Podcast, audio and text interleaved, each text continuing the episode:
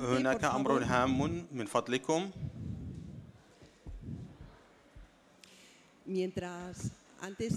قبل الشروع في هذا اللقاء أريد أن أقول أشير إلى موضوع مهم. إن الأشخاص ser fotografiadas, ه- هؤلاء الأشخاص الموجودين في المنصة لا يمكن أن آه، نصورهم وكذلك أسماؤهم هي أسماء مزيفة وهم ناس شجعان. ولهذا لا نريد أن نكو أن تأخذ لهم أي صورة لأن لأن هذا يمكن أن يعرضهم للخطر وبالتالي أرجوكم لا تأخذوا أي صور. من ال...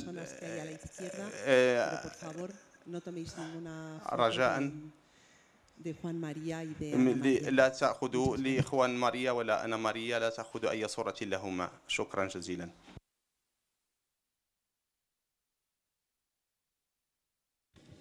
Buenas tardes, مساء buenas tardes a الخير todos. للجميع. Bienvenidos a مرحبا. بكم في البيت العربي Con motivo del Día del Refugiado, وبمناسبة يوم اللاجئ فإننا نحن نق- ننظم آه، آه، لقاء نظمته أوسبيتاليداد نقطة إس وهي آه، حتى تعطي الصوت للناس اللاجئين للاجئين كما تعرفون فإن حرب في آه، سوريا قد تحو- حولت إلى أكثر 4 مليون شخص إلى لاجئين وهذا مع ما يستوجبه من مشاكل. ونحن في البيت العربي نريد أن ن- آه، نسلط الضوء على هذا آه، المشكلة التي تستفحل والتي لا نرى في الأفق أنها سوف تتحسن. وبهذه المناسبة فإن البيت العربي قد قد نظم خلال السنوات الماضية وشهور ال- بالتعاون آه، مع عدة مؤسسات عدة أنشطة حول اللاجئين والحرب في سوريا. وخاصة mesas قمنا بموائد وولاد مستديرة حول آه، مشاكل الهجرة والأزمة اللاجئين في سوريا. الأولى كانت في سنة نوفمبر وقد تم تحليل آه، واقع اللاجئين من إقليميا ووقعه على الاجتماعي والواقع الاجتماعي وبالتعاون مع المنظمات الدولية التي تعمل في آه، أرض على الأرض وفي المائدة المستديرة الثانية التي آه، نظمناها في 11 نوفمبر قمنا بالتعاون مع مجموعة من المؤسسات التي تقوم بالتعامل مع المشكلة في الدول الجوار في تركيا ولبنان. وحتى نرى كيف تتعامل هذه الدول بهذه مع هذه المشكلة. وقبل المائدة المستديرة الثالثة قمنا بتنظيم في 2 ديسمبر 2015 آه، لقاء للمنظمات غير الحكومية والمؤسسات التي تعمل في إسبانيا والتي تعمل مع اللاجئين وأخيرا قمنا بمائدة تنظيم آه، مائدة مستديرة في آه، يوم 8 نو- آه، يناير وقد آه، لتحليل تعامل دول الخليج مع مؤس... مع اللاجئين وشارك في ذلك آه، آه، سفراء السعودية وقطر والكويت وقطر. وأيضا قمنا بتنظيم العده العديد من الأنشطة التي آه، حتى نحلل واقع اللاجئين من الناحية السينما ومن نواحي أخرى. ولهذا فإننا نحن الآن نرحب بصوت اللاجئين آه، آه، الذين سوف يشرحون ويتكلمون عن مشاكلهم المعاناتهم اليومية. وهي تقوم بالتعاون مع مع منظمة Entreculturas ومنظمة اليسوعيين في إسبانيا ونحن في ذلك هذه الحملة من أجل أن يكون دعم لحملة أنا أرض الاستضافة حيث نقوم برسم سياسة لمساعدة اللاجئين ونحن أرحب بكم وأعطي الكلمة للمنظمي الحملة الذين سوف يشرحون لنا هذه الحملة. شكرا جزيلا.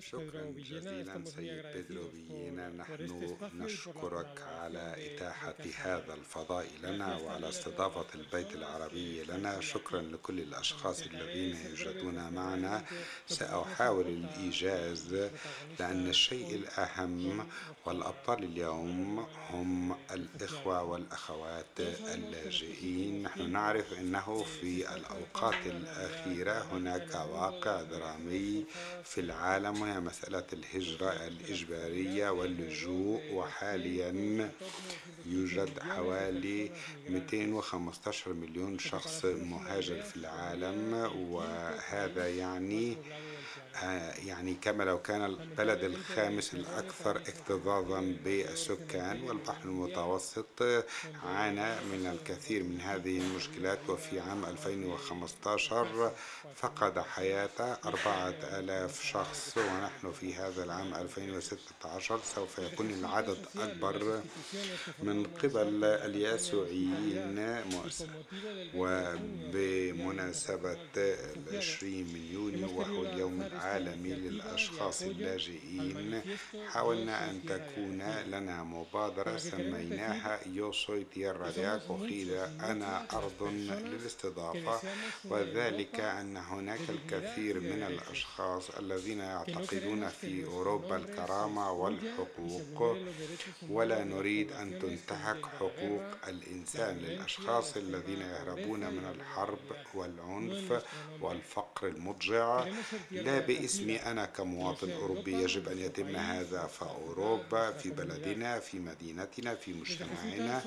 من خلال القطاع الاجتماعي لليسوعيين نريد أن تكون هناك ثقافة للاستضافة من خلال أربعة أعمدة أساسية. أولا حملة تسمى ما يخص حملة لها قطاع هو الحوادث وأن يكون هناك دعم للجميع حتى يكتبون من خلال و كذلك لابد أن تكون هناك استضافة استضافة تتم من قبل المتطوعين والأسر وأن يقوم الأشخاص بالاستضافة مثل كل واحد وواحدة منا لقد استضفنا في وقت من الأوقات وهذا يعطي شكل من الأخوة أمام الأشخاص الذين يقومون بالهجرة.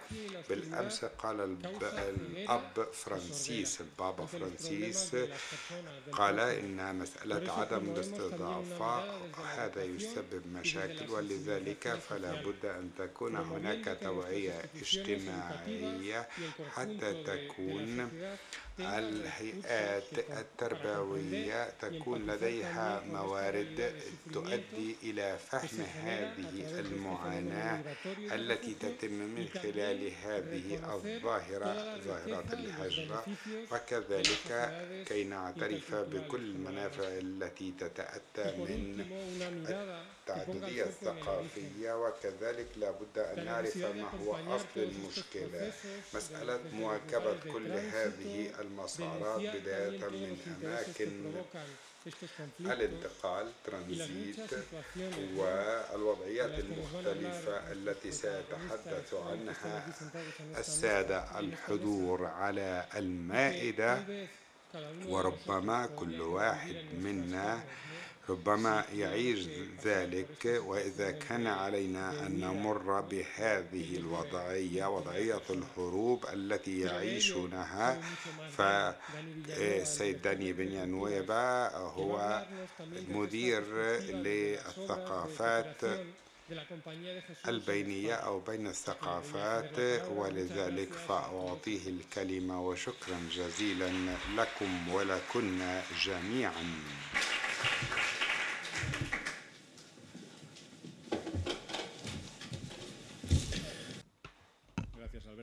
شكرا ألبرتو مرحبا بكم جميعا أنا أعتقد أنه لا يمكن أن نفهم واقع المهاجرين اللاجئين واللاجئات إذا ما لم نتجاوز برؤيتنا الحدود يجب أن نأخذ صورة شمولية مثل صورة الكرة الأرضية وهذا ما يستوجب تعقدا تعقيدات لهذه حتى نفهم هذه المشكلة.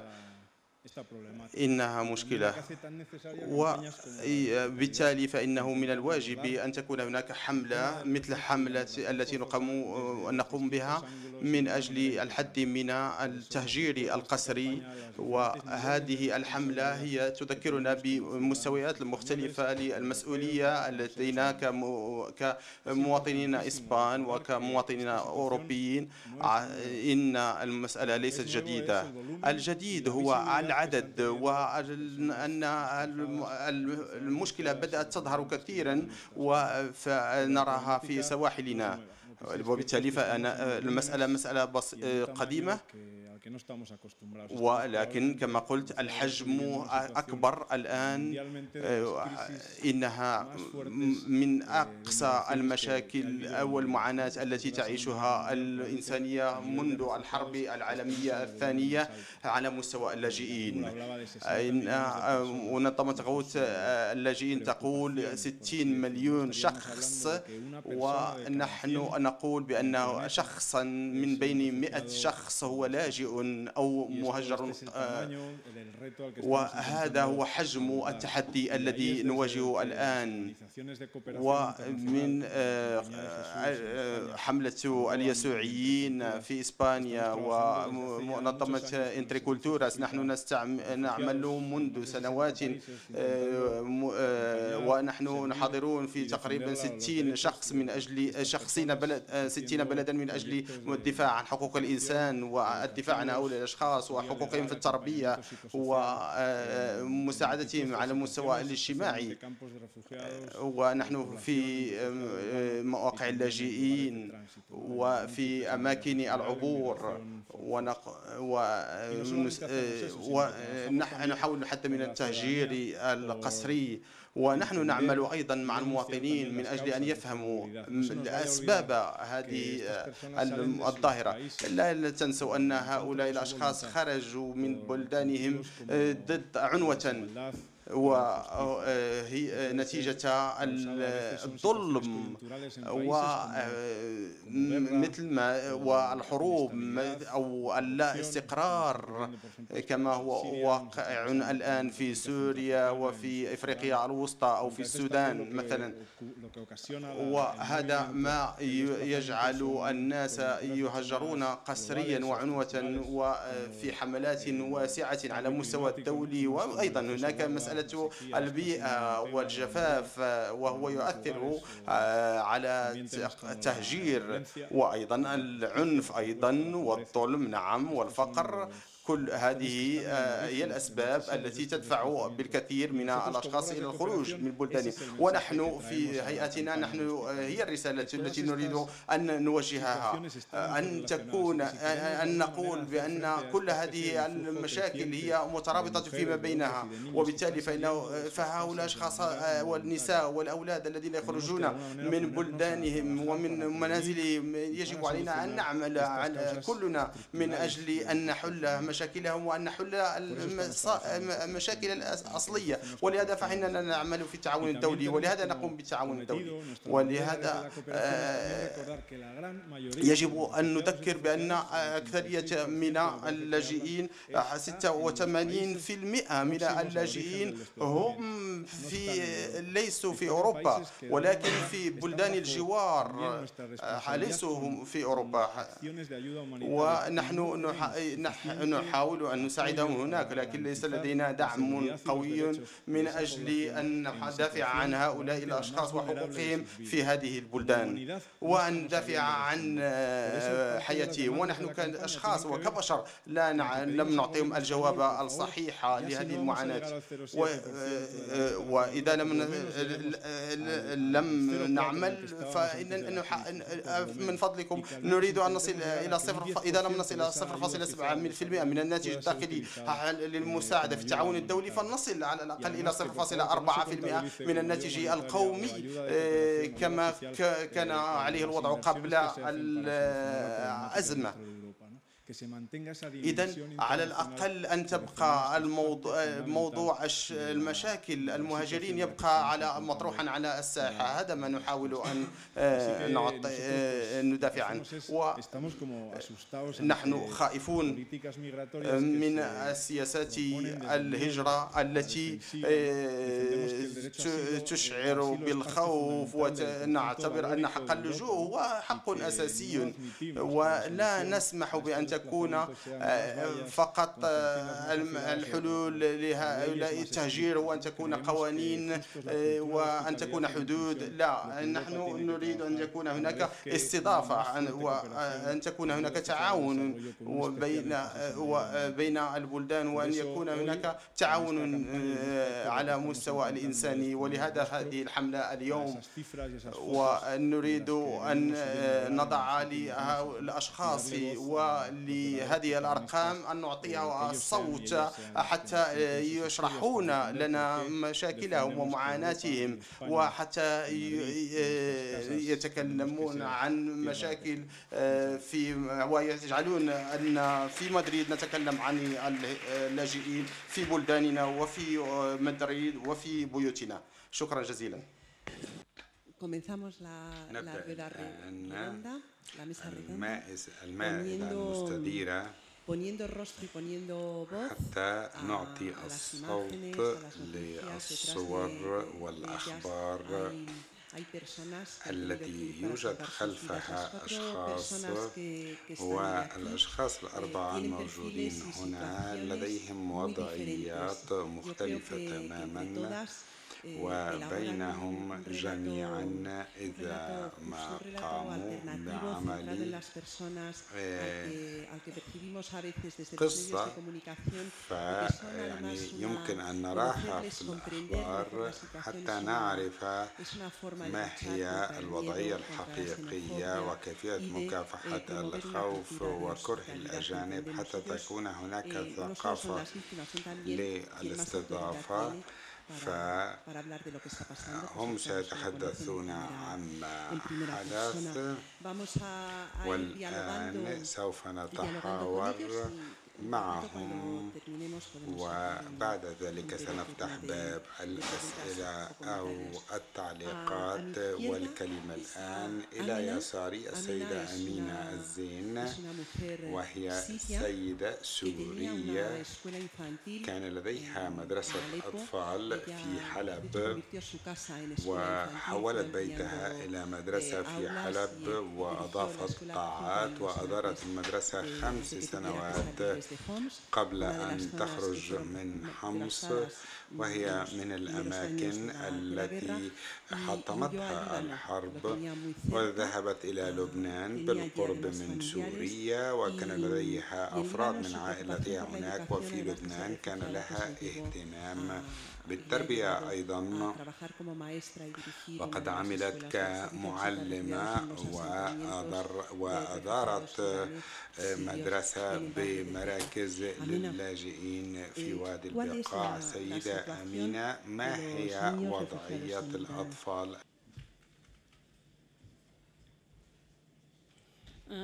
مرحبا بكم. أشكر كل من دعاني للمشاركة ولإيصال الصورة الحقيقية للاجئين في لبنان. في البداية أريد أن أصحح شيء قالته كريستينا. أنا من حمص من منطقة القصير التي هدمت بشكل كامل وهجر أهلها. انتقلنا إلى لبنان لأنها المكان الأقرب لنا ولأنه يوجد علاقات قرابة بيننا وبين اللبنانيين بشكل كبير. آه، انتقلنا لفترة ظننا أن الانتقال سيكون لفترة قصيرة وسنعود آه، إلى بلادنا. آه، لم نتوقع أن تكون الأزمة بهذه المدة. الوضع الذي هو موجود الآن في لبنان حسب المفوضية المفوضية العليا لشؤون اللاجئين الأمم المتحدة أن لبنان يستضيف العدد الأكبر من النازحين السوريين آه، أكثر من مليون طفل سوري مسجل كلاجئ في الدول لبنان والأردن وتركيا. عدد الطلاب المحتاجين للتعليم يتجاوز الخمسمائة ألف. هناك المئات منهم لا تسمح لهم الفرصة لم تسمح لهم الفرصة فرصة الدخول إلى المدارس حتى الآن في لبنان. آه، لبنان تحت تستضيف أكثر من 55% من اللاجئين وباقي دول العالم تستضيف ال 45% آه، هناك أطفال لم يتلقوا التعليم منذ ثلاث سنوات. آه، تعمل بعض المنظمات غير الحكومية على رفع مستوى الوعي فيما يخص التعليم بحسب بحسب اليونيسف. وضع الطفل السوري في لبنان سيء جدا. عدد كبير منهم في الخيام العشوائية والكثير منهم يعملون في الزراعة ويعملون كباعة ومتجولون في الشوارع. آه، في أحد الاجتماع اجتماعات أولياء الأمور لي في المدرسة أخبرني آه، والد أحد الطلاب بأنه لا يستطيع آه، متابعة الدراسة وكتابة واجباته المدرسية في المنزل قال لي حرفيا إن الرجل لا يستطيع كتابة وظائفه في البيت. عندما سألته كم عمره قال لي بأنه عمره تسع سنوات. فتخيلوا بأن طفل عمره تسع سنوات يتحمل مسؤولية العمل والمصروف على أهله لأن والده مصاب بالحرب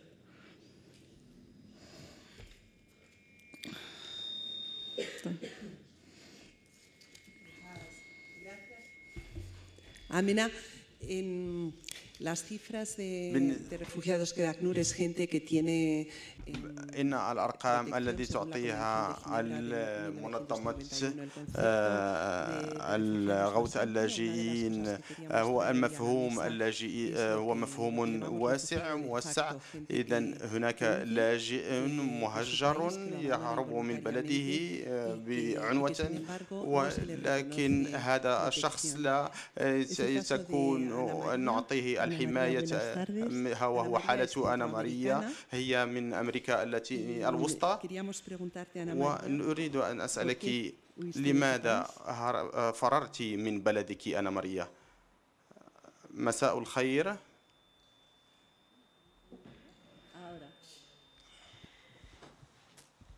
Muy buenas tardes. مساء الخير. Gracias por estar presentes. شكرا على حضوركم. أحمد الله على أنني معكم هنا وأشكر الأشخاص الذين جعلوا من الممكن أن نلتقي هنا وأن نكون صوتا وحتى أعطي صوتا للاجئين وللحملة أنا أرض للاستضافة هنا وفي كل العالم. أنا سوف أتحدث عن وضعيتي حتى أكون صورة لما تعيشه وواقع في أمريكا الوسطى وسوف تراقب ترافقني ابنتي ناتاليا وأيضا صديقة من منظمة غير حكومية اسمها إريك وفي حالتي أنا عشت حالة الرشوة سياسية حتى أسمي ما وقع وأعطي اسما وتوصيفا أنا كنت أشتغل في ولايتي في بلديتي المكان الذي أعيش فيه في قسم المساواة وقسم الشباب ومع قرب الانتخابات والحملة الانتخابية. كنت كنت أساند إحدى سياسيات النساء و وهي كانت تحاول أن أن تكون ضد الرشاوى وما إلى ذلك ولكن السياسي الذي كان في يده الحكم وكان في يده السلطة قد قام بشن حملة ضدي وضد وهددني وكتبوا على حائط منزلي وأرهبوني وقالوا لي بأن وهددوني بالقتل وهذا ما أجبرني على أن أخرج من القرية التي كنت أعيش فيها حتى أرى إذا كنت وأنتظر حتى إذا تغيرت الظروف. لكن عندما رجعت تحولت الأوضاع إلى الأسوأ وهذا ما دفعني إلى الخروج من بيت من بلدي.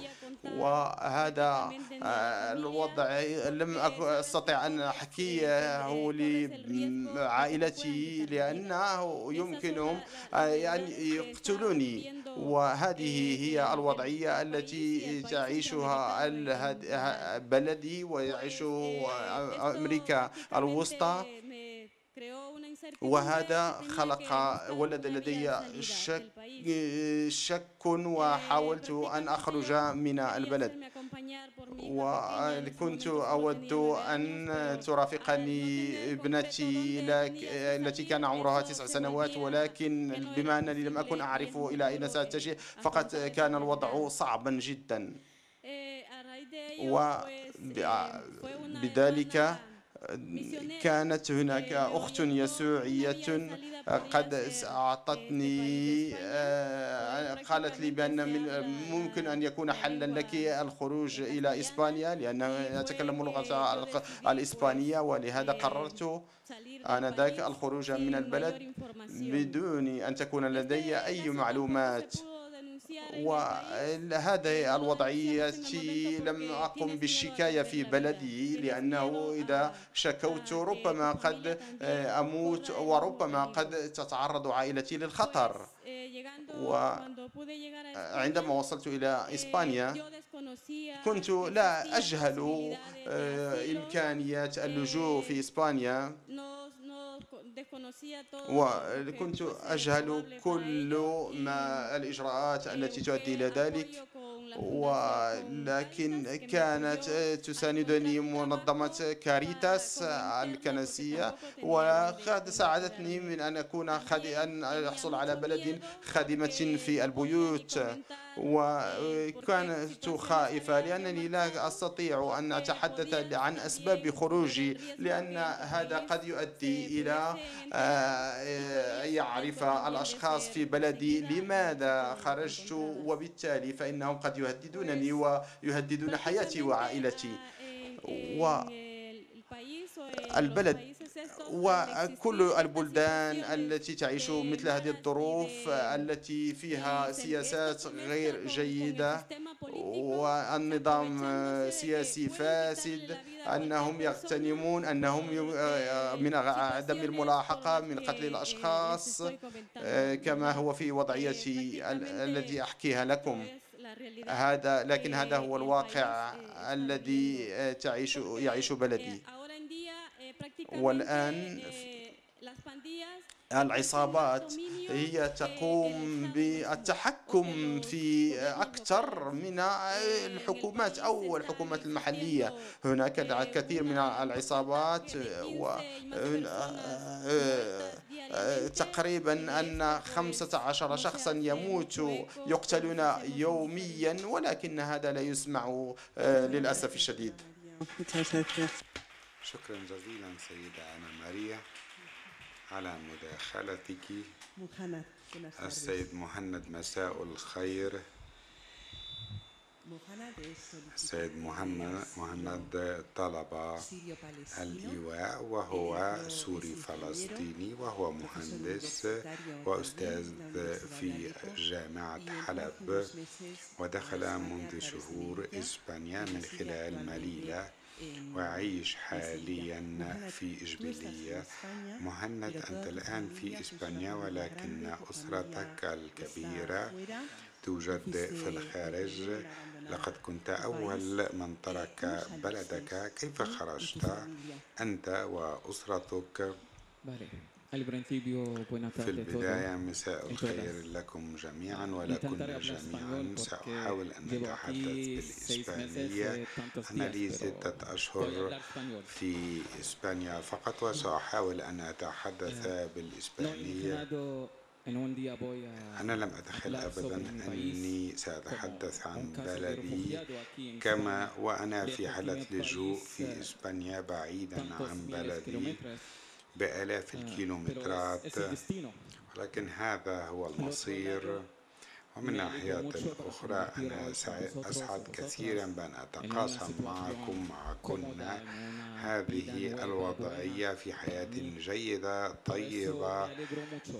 ولذلك فأنا سعيد جدا بهذه الوضعية الجديدة وحول فيما يخص السؤال.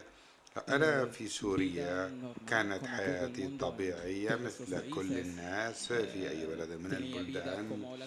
كانت حياتي مثل حياة الأشخاص هنا. كان لي لدي سيارة عمل أسرة خطيبة أصدقاء ولكن في لحظة بعينها بدأت الحرب. بعد الحرب كل الأشياء تغيرت والمستقبل تغير وكانت الأمور تسير من سيء إلى أسوأ وفي هذه اللحظة قررت أن أهجر سوريا لم أكن أعرف إلى أين ولكني خرجت من سوريا إلى الجزائر لأنه من خلال جنسيتي لم يكن لدي خيار كي أخرج إلى أي بلد آخر. فقط جنسيتي تسمح لي إما أن أذهب إلى الجزائر لأني لاجئ فلسطيني في سوريا والآن أنا لاجئ فلسطيني سوري في إسبانيا. وكان أمامي خياران إما الجزائر أو ماليزيا. وفي النهاية قررت أن أخرج إلى الجزائر. ذهبت إلى الجزائر في عام 2013 وتركت كل شيء أسرتي الأقرب وأصدقائي وعملي. كل شيء. لأني كنت أعمل كأستاذ في جامعة حلب. كنت أعمل في شركة فرنسية. في حلب متخصصة في التشييد والبناء في قسم الكهرباء. خرجت من سوريا في مارس 2013 وعندما وصلت إلى الجزائر حاولت أن آتي بأسرتي من سوريا. لأن أسرتي كانت ما زالت في حلب في ذلك الوقت. واليوم يعرف الناس جميعا أن حلب مدينة خطيرة. كنت أحاول أن آتي بأسرتي. لكن في هذا الوقت لم يكن أستطيع أن آتي بأسرتي مرة واحدة ولذلك فبحثت عن أشكال مختلفة كي آتي بشخص تلو الآخر في البداية أتيت بأخي الأوسط وبعد ذلك أختي وعندما كنت أبحث عن طريقة كي آتي بباقي أسرتي أخي الأصغر وأبي وأمي الجزائر قالت لا يمكنك أن تعطي لا يمكننا أن نعطي تأشيرات أكثر للاجئين الفلسطينيين من سوريا. ولذلك فبقيت أنا وأختي وأخي الأوسط في الجزائر وباقي أسرتي. ما زال كانت ما زالت في حلب إلى ذلك الوقت. وبعد ذلك الحرب كانت تسير من سيء إلى أسوأ. وأعتقد أن الجميع يعرف وأن هناك هجمات كيميائية قد وقعت. وكنت أفكر في ذلك الوقت أنه لا يوجد شيء أسوأ من الهجمات الكيميائية. كنت أرى أن الشيء الأسوأ الأسوأ هو الهجوم الكيميائي ولذلك كان علي أن أعين أسرتي كي تخرج من سوريا. وكان هناك طريقان للوصول إلى أوروبا لأنه ليست لدينا خيارات أخرى وقد قررت أن أقوم برحلة أن أعد رحلة إلى أخي الأوسط من ليبيا إلى إيطاليا عبر البحر في حين أنه بشكل موازن كانت أسرتي يمكن أن تخرج من لبنان إلى تركيا ومنها إلى الجزائر ولذلك فأخي كان في ليبيا. وكان يحاول الوصول إلى إيطاليا ولم يكن يعرف أن أسرتي في الجانب الآخر تريد أن تخرج عبر البحر إلى تركيا ومنها إلى اليونان. لا أريد أن أتذكر هذا الوقت ولكن في نهاية الأمر الجميع هم موجودون في وضعية جيدة في اليونان. لهم حياة جديدة. في هذا الوقت كنا نفكر أيضا في أنه لا بد من مساعدة الأسرة آه، ولذلك فقد قررت أن أترك كل شيء في الجزائر وأن أذهب إلى أوروبا. والطريق الأسهل مقارنة برحلات البحر كانت الرحلة من الجزائر إلى المغرب إلى مليلة وقد قمت بهذه الرحلة ذهبت إلى مليلة منذ حوالي عام يوم الثامن عشر من يونيو 2015 وبعد ذلك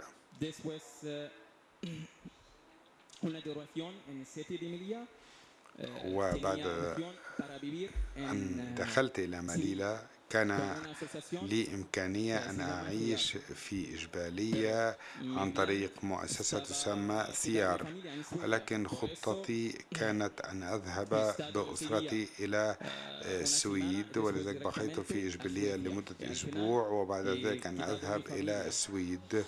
وفي نهاية الأمر كنت سعيدا جدا بإقامتي في إجبالية فبعد ثلاث سنوات في بلد مريح والجميع يعيش بشكل فيه وئام. وفي نهاية مكتب وفي النهاية مكتب الهجرة في سويسرا قال لي أن علي أن أعود إلى إسبانيا لأني تركت بصمتي في إسبانيا في مليلة كمكان للدخول وهذه اتفاقية دوبلن ولذلك فقد عدت إلى إسبانيا مرة أخرى في نوفمبر 2015 إلى مدريد. وفي هذا الوقت كنت أنتظر اليوم الذي أعود فيه إلى إسبانيا لا أعرف لماذا أعتقد أنه في إسبانيا هناك سر بالنسبة للعرب أو بالنسبة للناس بشكل عام عدت إلى إسبانيا في نوفمبر 15 وبعد ذلك بدأت حياة أخرى في إشبيلية مرة أخرى وهي مدينة جميلة مع ثيار والآن أنا سعيد للغاية وأنا سعيد كثيرا بأن أتحدث الإسبانية. لأني لم أكن أتخيل أن أتحدث الإسبانية بعد ستة أشهر في مؤتمر اجتماعي كهذا. شكرا جزيلا لكم جميعا. شكرا لكل الأشخاص الذين ساعدوني. حتى أصل إلى هذا المستوى من الحياة من المشاعر الطيبة من اللغة الإسبانية الجيدة. والآن أنا أتحدث باللغة الإشبيلية. باللهجة الإشبيلية. شكرا جيدا شكرا جزيلا سيد مهند.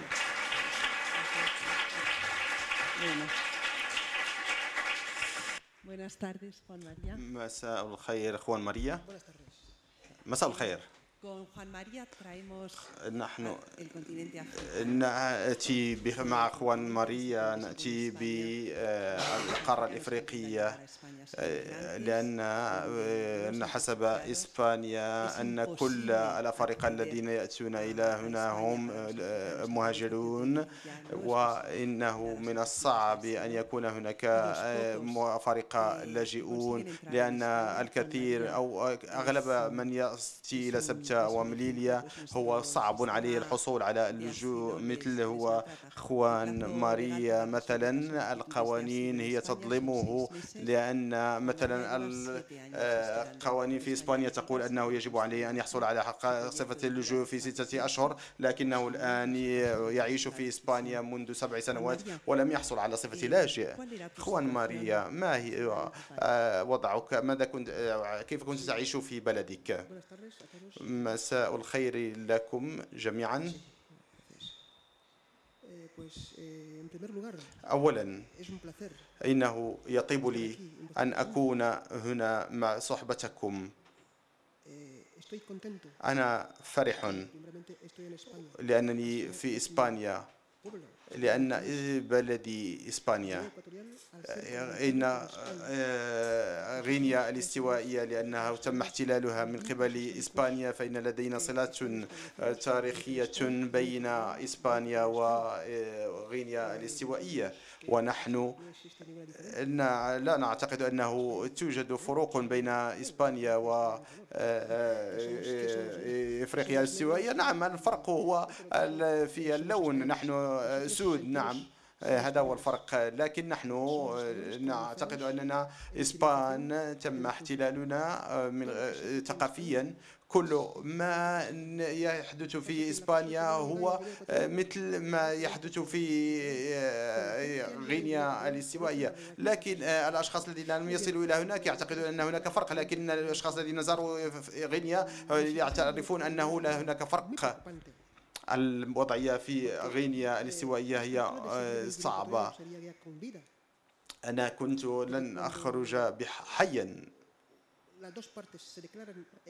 لأن هناك مشاكل آه، سياسية آه، مثل بين النظام وبين المعارضة وهناك فرق وهناك آه، تنافر بينهما بين هذين الجزئين.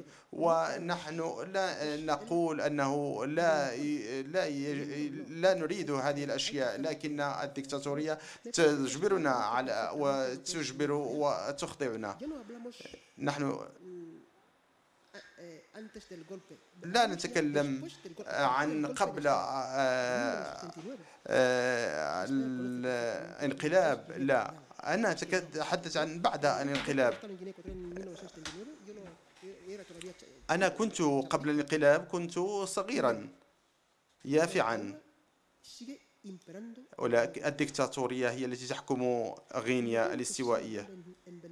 ما يتم الحديث عنه في فنزويلا أو في آه، مناطق أخرى يعتقد أن غينيا الاستوائية كانت سباقة في هذه أنا كنت من المعارضين كنت أقول لا نحن نريد وندافع نطالب بحقوق الأساسية للأشخاص لكن النظام. يقول ويصمك بأنك عدو للوطن لأنك لا تعترف بما يفرضه عليك وهكذا فإن السلطات تعتبرك عدوا وقد يتهمون بانقلاب عسكري وهذا الحزب حزب التقدم. قالوا بأنهم محاولة قلب نظام الحكم وهذا الحزب موجود هنا في إسبانيا الآن أنا كنت أعتقد أنني أعرف الأشياء لكن آه، لم أكن أعرف في الحقيقة شيئا ولكن أخذوني إلى السجن. No estaban para meterme en la cárcel, estaban و- para acabar con mi vida. كانوا سوف يقتلونني لأن عندما ينعتوك بأنك عدو وأنك آه، عدو للوطن فإنك سوف تموت. هذا ما يحكم آه، به آه، النظام هناك.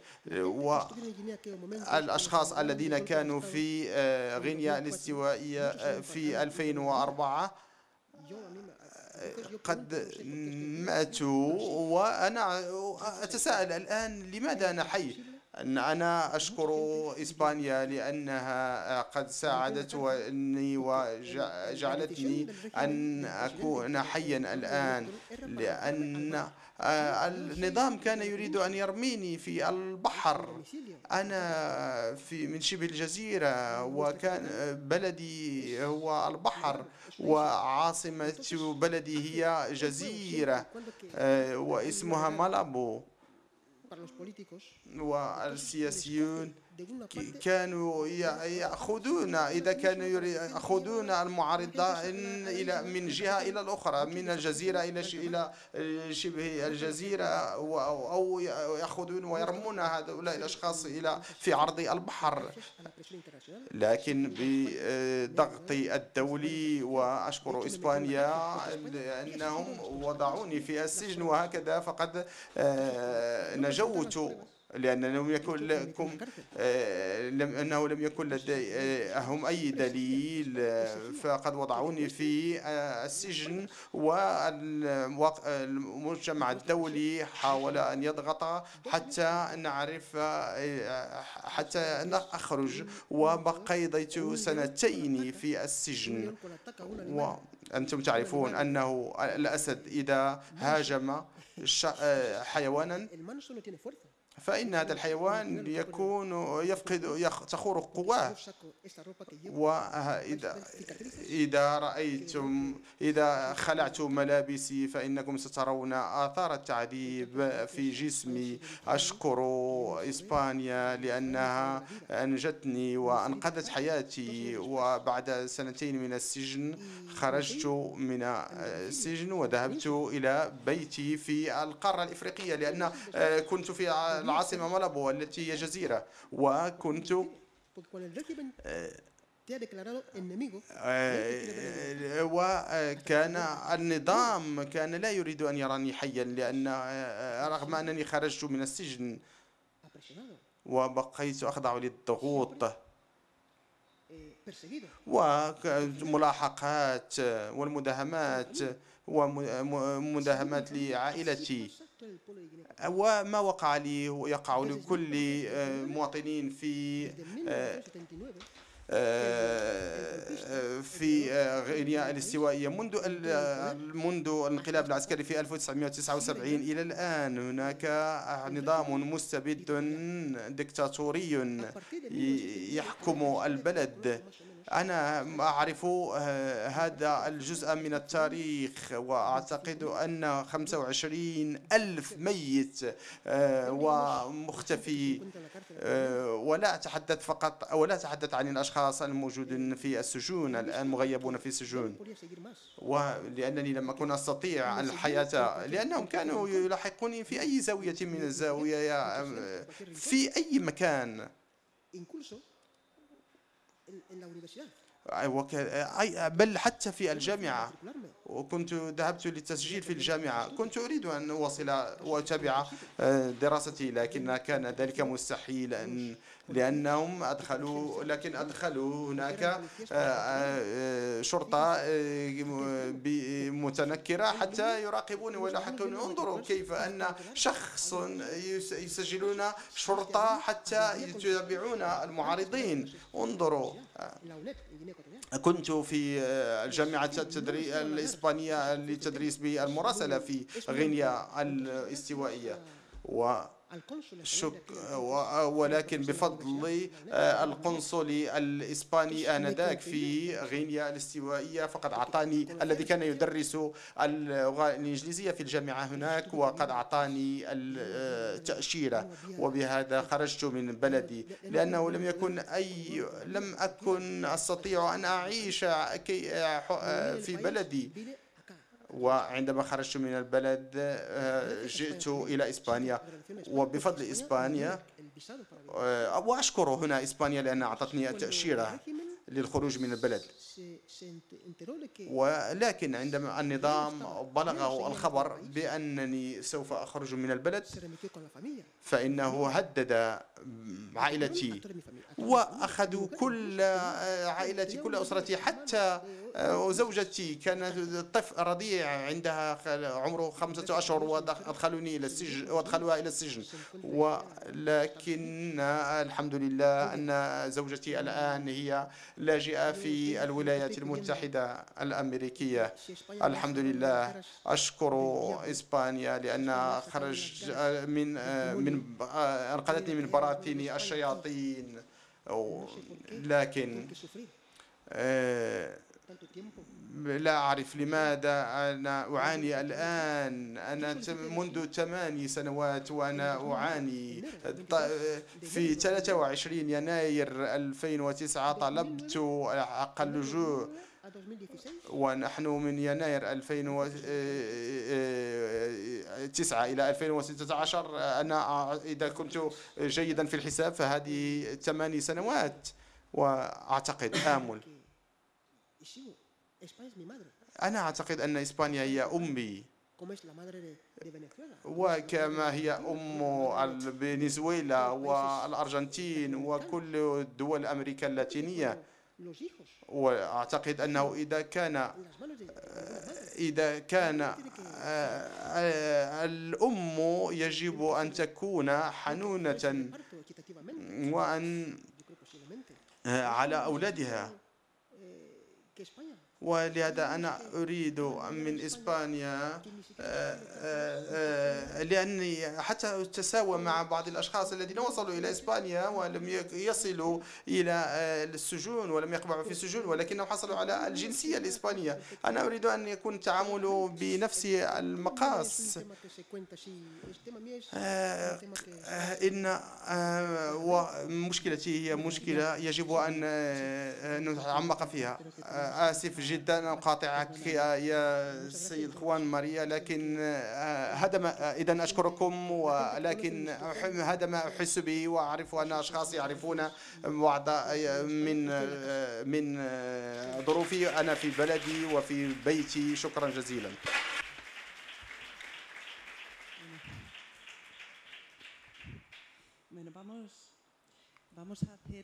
والآن سوف نقوم عمل بعمل سؤال ثاني لكل واحد من السادة الحضور.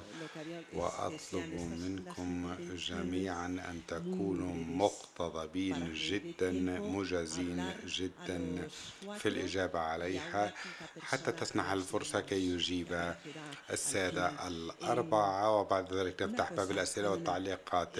سيدة أمينة هل يمكنك أن تقصي علينا آه، سيدة أمينة تقول إنه من الصعب أن يحصل الأطفال اللاجئين في لبنان أو أن يبقوا في المدرسة لماذا؟ لماذا لا يستطيعون أو تصعب كثيرا عليهم أن يدرسوا في لبنان؟ لماذا؟ ما هي الوضعية؟ الأول بأن العدد الأكبر من اللاجئين السوريين آه، لجأوا إلى لبنان. لبنان ذلك البلد الصغير الذي يعني لجأ إليه حوالي ثلث عدد سكانه فهو عبء آه، كثير على على البلد. آه، مشكلات التعليم واجهناها من منذ بداية لجوئنا إلى لبنان. وأهم مشكلة كانت لدينا هي مشكلة المنهج. في البداية المنهج اللبناني يعتمد كثيرا على اللغات الإنجليزية والفرنسية بينما للأسف في سوريا كان اهتمامنا قليل جدا في اللغات. الطالب السوري لا يستطيع الاندماج ابدا مع الطلاب اللبنانيين وبالإضافة إلى مشكلة الشهادات حيث تشترط الحكومة اللبنانية على الطلاب السوريين أن يكون لديهم تسلسل دراسي وأن يكون لهم آه، إفادات من موقعة من وزارة الخارجية السورية وأن يكون معهم إقامة نظامية واستمارات دخول. بالإضافة إلى وثائق دخول نظامية هذه الأوراق غير متوفرة بالنسبة للقسم الأكبر من الأطفال السوريين حيث الكثير من السوريين لجأوا إلى لبنان آه، آه، بطرق غير قانونية ليس من عبر الحدود معظم الحدود حدود لبنان البرية لجأوا إليها الرجاء السروري من خلالها ربما مشيا وربما بوسائل بسيطة جداً. ليس لديهم لديهم وثائق دخول نظامية. هناك أيضا مشاكل مشكلة الاستيعاب في المدارس اللبنانية. ليس لديها قدرة الاستيعاب لهذه الأعداد الهائلة التي وفدت إلى لبنان وهي المشكلة الأكبر. آه، آه، وأيضا شروط وزارة التربية آه، بصراحة كانت آه، قاسية أيضا على لاستقبال الطلاب السوريين آه، في البداية في السنة الماضية. آه، بعض هذه المشاكل حلت واستقبلت الدولة اللبنانية الطلاب بعض جزء من الطلاب السوريين في دوام الثاني بعد الطلاب اللبنانيين في المدارس. لكن هذه هذا الحل لم يستوعب جميع الطلاب السوريين. ما زال الكثير منهم بدون مدارس بالإضافة إلى نشاط بعض المنظمات آه، التي شعرت بأهمية التعليم ومنها منظمة الهيئة الأسبوعية لإغاثة اللاجئين التي أشكرها على اهتمامها ب آه، بما تستطيع من آه، تعليم الأطفال السوريين. هناك أيضا منظمات أخرى ولكن ما زال العدد الأكبر من الأطفال بدون تعليم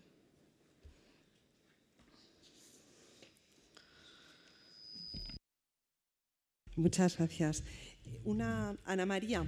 أنا ماريا eh, Ana María solicitó أنا ماريا قد طلبت اللجوء في وفي فبراير من هذه السنة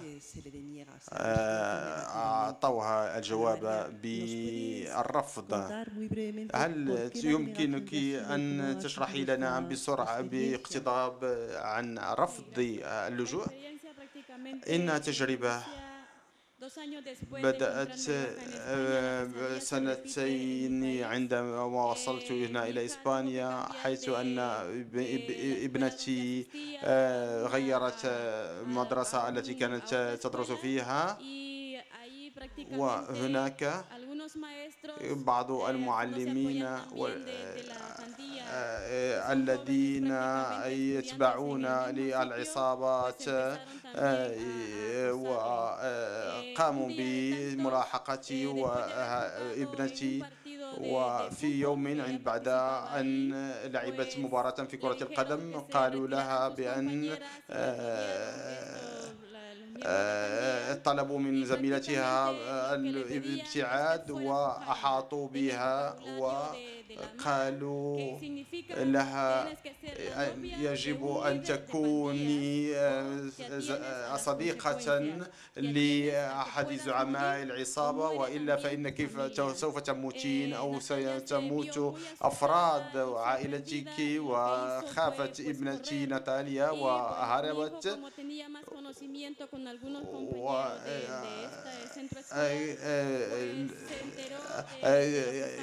ابني لأنه كان يعرف بعض الزملاء من العصابة فقال قد بلغه الخبر وسأل أخته ابنتي وقال وقالت له أن ما وقع وهذا هو الواقع الذي كنا نعيش فيه وكان ذنب آه، ابنتي هو أنها كانت تلميذة ناجحة آه، في الدراسة وفي الرياضة وليست وحيدة ولكن كل آه، المتفوقات في أفريقيا في أمريكا الوسطى وفي البلدان الأخرى يعيشون هذه الحياة وهناك أخبروني بهذا ما تعيشه وما تعانيه ابنتي وطلبت شرحا ومستوفا وساعدتني منظمة سيار وسألتها إذا كان بإمكاني أن طلب أن طلبوا اللجوء هنا في وأن تصحبني في ملف اللجوء. وفي 2014 وصلت واستطعت أن أجيء بها إلى هنا. بعد أن وفرت مبلغا من المال واقترضت. من أجل أن أدفع مصاريف قدومها وهذا ليس سهلا وقد ساعدتني هذه المنظمات من أجل أن أطلب الحق اللجوء لكن في فبراير من هذه السنة في ذهبنا إلى محطة إلى مركز الشرطة حيث نجدد أوراقنا. لكن قالوا لنا بأن طلبنا طلبنا قد تم رفضه وكان أعطونا عشرة صفحات لا تتحدث عن واقع الحياة ولا تتحدث وتقول أن هذه الملاحقة التي كنت أعيشها لا تعطي الحق في اللجوء وتقول بأن هناك القوانين تدافع عن المرأة وعن الشباب وضد العصابات لكن هذا في الواقع ليس مختلف الأوراق أوراق ولكن الواقع مختلف كثيرا وحسست بأنني خائرة القوى وكنت يائسة وقلت لهذا الموظف الحياة لا تساوي أي شيء. والآن لا فقدت الأمل في أي شيء. ولا الموظف ما لم يستطع أن يعطيني معلومات أخرى أكبر. وقلت لهذا الموظف وهذا الموظف طلب مني أن أوقع وثيقة لم أكن أعرف ما فيها ولكن ورفض أن يعطيني أن أقرأها لأنه ليس عنده أمر أن لا أقرأ ما في الوثيقة. وهكذا خرجنا للبحث عن سن مساندتي ومساعدة إيريك والمحامي الذي كان يساعدنا. وبقيت واجمة وناتاليا هي التي أعطتني القوة وقالت لي وقالت لي هيا نخرج إلى مكان آخر نبحث عن الدعم في مكان آخر. وفي الوثيقة التي يقول أعطونا أجل 15 يوما من أجل الخروج للبلد. وهذا ما قد وضعنا في وضع ومأزق حيث أننا خرجنا هربنا من البلد وكيف نعود إلى هذا البلد؟ وهكذا فإننا نعطي الصوت أصبحنا صوتا للأشخاص الذين في مثل ظروفنا ولهذا أطلب منكم ألا تكونوا أن تشعروا بالألم الذي نعيشه كل هؤلاء الأشخاص؟ كيفما كان هذا الشخص ومن أي بلد كان فالألم هو هو نفسه. Ana María estará en situación irregular, igual que, que su hija, ¿no? Pueden ser expulsadas en cualquier momento de nuestro país. في أي وقت من الأوقات لأنها مهاجرة غير قانونية وعملها الوحيد هي أن تطلب تسوية تقنين لوضعيتها نظرا للتأصل أو لأن لها يعني أصول أو جذور في إسبانيا تعني إقامتها والعنف في أمريكا الوسطى الموجود هناك لم يتم الاعتراف به كسبب من أسباب الحماية التي تعطى للاجئين. السيد مهند الكلمة لحضرتك؟ كيف ترى حياتك في إسبانيا؟ وما هي خططك المستقبلية؟ بالنسبة لمستقبلي وما أريد أن أفعله مستقبلا. في البداية أود أن أواصل دراستي للإسبانية خاصة صيغة الشك subjunctive و وجامعة إشبيلية قبلوني كي أواصل دراساتي سواء بالنسبة للماجستير أو الدكتوراه. هذا يجعلني سعيدا للغاية لأني سأواصل دراساتي هناك وربما في المستقبل. سوف أحصل على مكان وظيفة عمل في جامعة إشبيلية لا أعرف. ليت الأمور تسير. هكذا. وأود أن أعيش أن أعيش الحياة وأستمتع بها مثل كل الناس في إسبانيا. أعتقد أن أن اللاجئين السوريين أو أي لاجئ من أي بلد في أوروبا يعني هم محظوظون وأمامهم فرصة كي يعيشوا الحياة مثل كل الناس في أوروبا. أود أن أعيش مفهوم المواطنة لأني في بلد ديمقراطي. أود أن أعيش مثل كل الناس في إسبانيا. وضعيات جيدة غير جيدة. أود أن أستمتع بحياتي الجديدة بشكل بسيط من خلال ابتسامة. و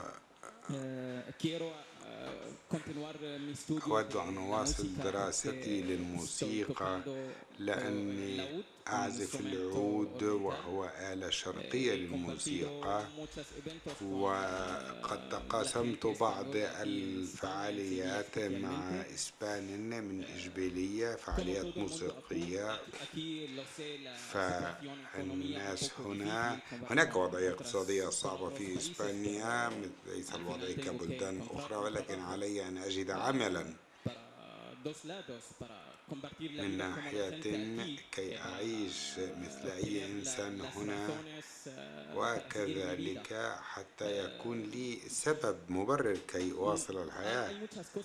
هناك الكثير من الأشياء ولكني أود أن أقول شيئا لا أريد أن أغير هذا البلد إسبانيا.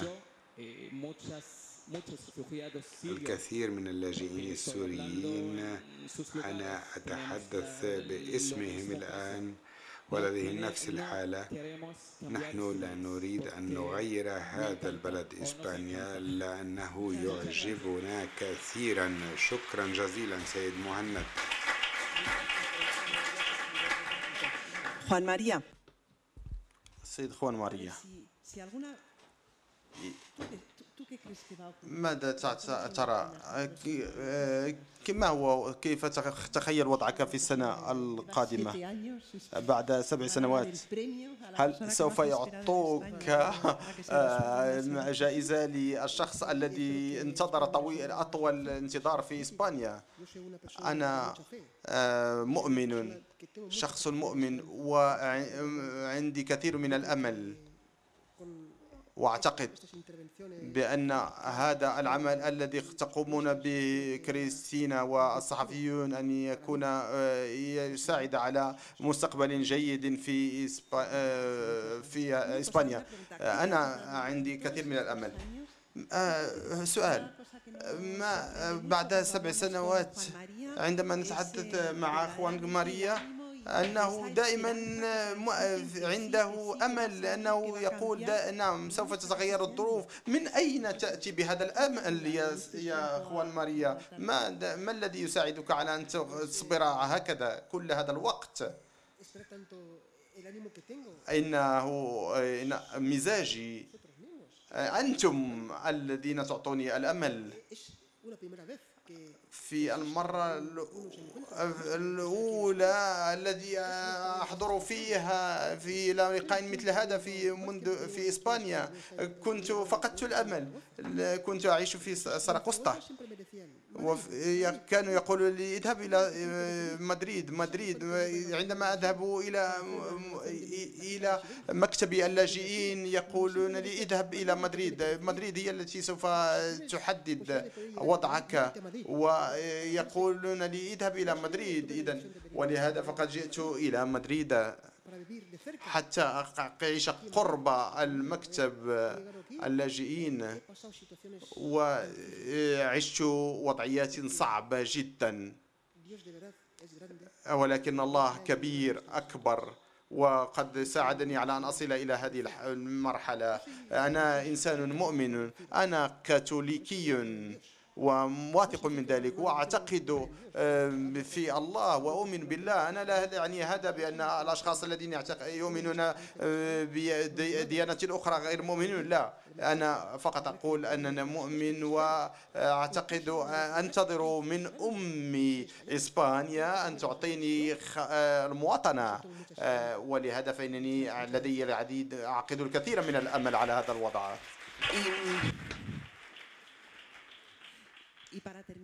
وحتى ننهي الجزء الأول من هذه المداخلات من مائدة الحوار مائدة المستديرة. فالسيدة ناتاليا لها الكلمة.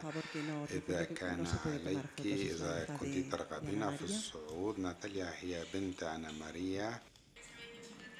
أنا ناتاليا إخت أنا ماريا وعلينا أن تتذكروا أنكم لا يمكنكم أن تلتقطوا لي صورا لأن هذا يحدد حياتي فيما يخص سؤال كريستينا فعندما وصلت لإسبانيا في العام الأول كانت الوضعية مؤلمة. حاولت أن أتطبع على هذا البلد الذي لم أكن أعرف عنه شيئا ولكنها كانت عملية عودة للميلاد. مرة أخرى دخلت أسرتي وأعمامي وأخوالي وحتى أوجد في حديثي فوصلت إلى ما وصلت إليه بفضل مساعدة إياكوريا أسرتي وأصدقائي لم يكن الأمر سهلا ولكني وصلت إلى هذا بسبب الجهد والرغبات التي كانت لدي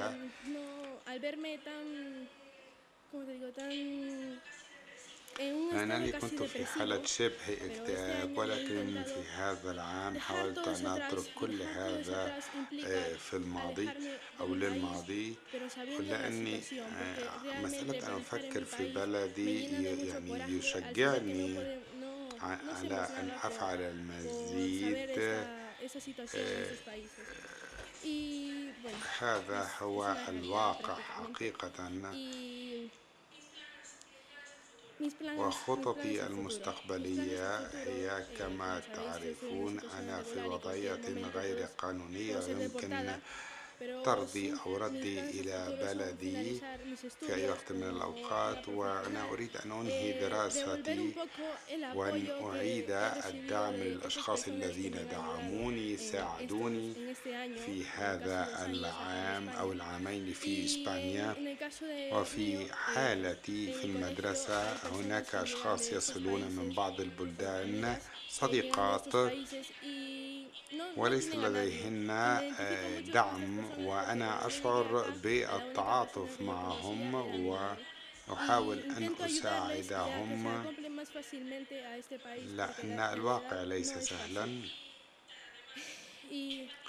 إضافة إلى هذا أن مسألة التعاطف مع الآخر مع ألم الآخر وألا نحمل الانطباع الأول ونحكم على الآخرين بل نتعمق في أي وضعية. ألا يعني نشعر باللامبالاة تجاه تلك البلدان التي يأتي منها اللاجئين اللاجئون ماذا يحدث مع كل هؤلاء الأطفال والشباب في بلدي مثلا الذين لا يستطيعون إنهاء دراستهم نظرا لوجود هذه العصابات الإجرامية التي أذتني أنا شخصيا شكرا جزيلا ناتاليا. إنه حظ أن تكون في إسبانيا شخصا مثل ناتاليا أخوان أنطونيو أنا ماريا. شكرا جزيلا على مشاركتكم. هكذا ننهي ضوء المتدخلين ولكن نفتح المجال للنقاش. إذا كان لديكم أي سؤال. شكرا جزيلا لكم جميعا. وللسادة المحاضرين والسادة الحضور. وبهذا ننهي هذه مائدة المائدة المستديرة هذه وأعتقد أننا يمكننا أن نواصل الحوار. هل سنستطيع أن نتناول شيئا في نهاية الأمر؟ نعم. لنتناول شيئا في الخارج لأنه سيكون هناك يعني شيء يمكن أن نتناوله. وننهي المائدة من خلال فيلم فيديو حول حملة استضافة وهو إحدى الموارد التي يمكن أن تفيد في العمل من خلال فضاءات مختلفة. وسوف نعرض هذا الفيديو وبعده. نتناول شيئا في الخارج.